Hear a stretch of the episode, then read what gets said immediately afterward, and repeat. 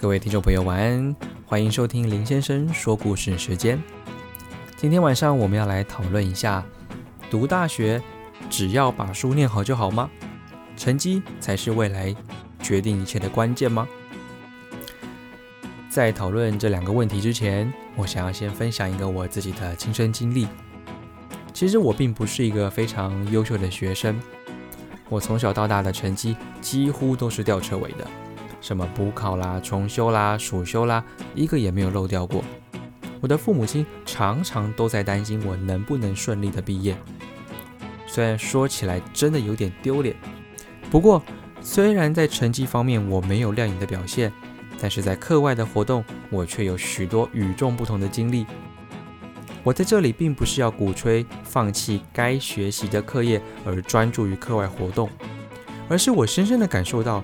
每一个人都有自己适合的专长领域，学生自己要提早用心的认识自我，找寻自己的梦想与提前规划未来的蓝图。成绩并不是代表一切，重点是态度，这才是决定命运的关键。到了大学以后，更该专注于自己擅长的领域，努力求知，努力实践，才是完成理想的不二法门。其实我在高中的时候，并不是一个。非常完美的学生，呃，我的成绩是班上倒数的，然后大家也就是觉得说我好像就是不太爱念书的那种小孩。可是我自己觉得，我心里很清楚我对未来的目标是什么，我也很清楚我自己想要追求什么，所以我除了把我该顾好的课业，我尽量让他要及格之外。我把我剩下所有的有限的这些课余时间呢，我把它分配到很多不同的课外活动。我在这边所指的课外活动，并不是打电动、打球、吃饭、交际、唱歌等等，而是是参加志工、投稿论文、投稿读书心得写作等等，或是一些科展。或是一些竞赛之类的，这种比较能够有实质的成长与学习的这些课外活动。那现在回过头来，我觉得对我来说，啊，最有影响力的是我在高中时先参加的台中 BRT 志工。那我想很多听众朋友应该也都知道，台中 BRT 是当时全台湾在交通运输界里面。算是公认，呃，最完整的一套 BRT 系统。那我当时在这个 BRT 系统里面当志工，除了负责乘客的引导、月台门的管控、升降旅客的上下车等等。总而言之，在 BRT 的这段岁月里面呢，我累积了很多很多在交通运输方面，还有服务运输旅客方面的经验。那这一段经历在前不久被我派上用场了，因为我在找工作的时候，面试官问我说：“你有相关的轨道服务经验吗？”我从来没有在轨道业待过，但是我光凭着台中 BRT 的这段职工经历，就让面试官对我的印象非常深刻。那最后我也顺利的录取了这间公司。所以我想说的是，无论你是在高中还是在大学，任何一个求学阶段，除了把本科的课业要顾好之外，你应该要利用你还是学生的这个身份，去多触及一些你想做的、你感兴趣的事情，多方累积自己的经验和阅历，这样在你未来毕业后是有益而无害。举例来说，当你在求职的时候，跟你同样学历的竞争者，你。比别人还会了很多东西，你比别人看过更多的事情，你比别人累积了更多的经验，那么你就会有更多的机会被录取。所以，为什么我们不把自己的时间好好的掌握，好好的分配呢？同样都是学习，不一定要局限在学校的课业上面。当然，如果你有更好的能力，你自然而然应该要追求更好的成绩。但是每个人的时间都是有限的。我们在追求成绩的同时，是不是也有想过该要多累积一些别的经验呢？因为成绩这种东西是死的，但是你的经验、你的阅历它是活的。我相信，不管是任何人，在未来的职场上，一定都是不断的想要累积自己的经验，或者有的时候甚至会后悔，我以前怎么没有先去从事相关的事情，而累积一些资本经验呢？因为到真正需要用到这些技能的时候，你绝对绝对不会去想要。回想起以前的那些一百分，而你会想要想起的是，你以前到底有没有曾经累积过相关的经验？如果有，那么你就像如虎添翼一般超越了别人；如果你没有，那你就只能从头来过，你或许就会比别人慢，你的升迁就会比别人来的龟速。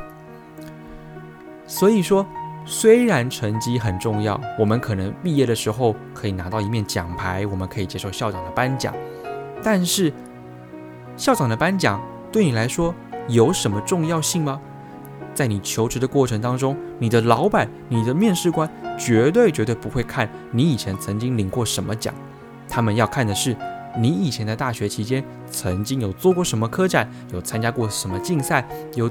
办过什么活动，甚至是你有哪些跟你这一份工作相关的经历，这才是你真正想要去 focus 的东西。所以说，在大学期间，我们一定要把成绩维持在及格状态，不能被当掉，不然你拿不到文凭啊。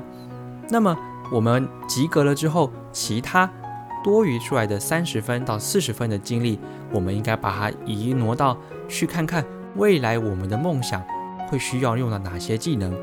利用还是在学生时期时间比较充裕的情况之下，尽可能去累积，尽可能去培养，尽可能去精进自己的专业技术，这样在未来的职场上或是在求职上面才会比较容易跑得比别人还要快。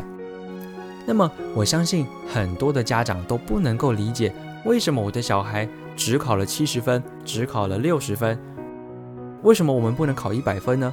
隔壁家的谁谁谁，我的朋友哪一位，他们都可以考到九十分、一百分，那为什么你做不到呢？其实呢，每个小孩子，每一个人都有自己的天赋跟专长。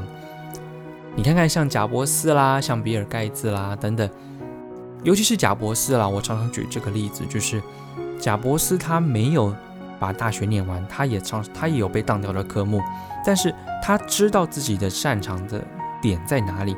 他知道自己有聪明的头脑，可以往科技业发展，所以他去考了苹果。那有一些人，他知道自己很适合唱歌，很会演戏，他就应该要往演戏的方面发展。纵然他的父母亲是医生，纵然他的父母亲是律师，可是小朋友对这个没有兴趣，你强迫他做，他不一定能够做得像你这么好。那他做不好的时候，你又要嫌弃他，你又要骂他。那这样子不是造成家庭关系会失和吗？像我们家，我就非常感谢我的父母亲，在我小的时候，他们只跟我说过一句话，就是你要做什么都可以，你要认真去做，但是不要做一些为非作歹的事情就好。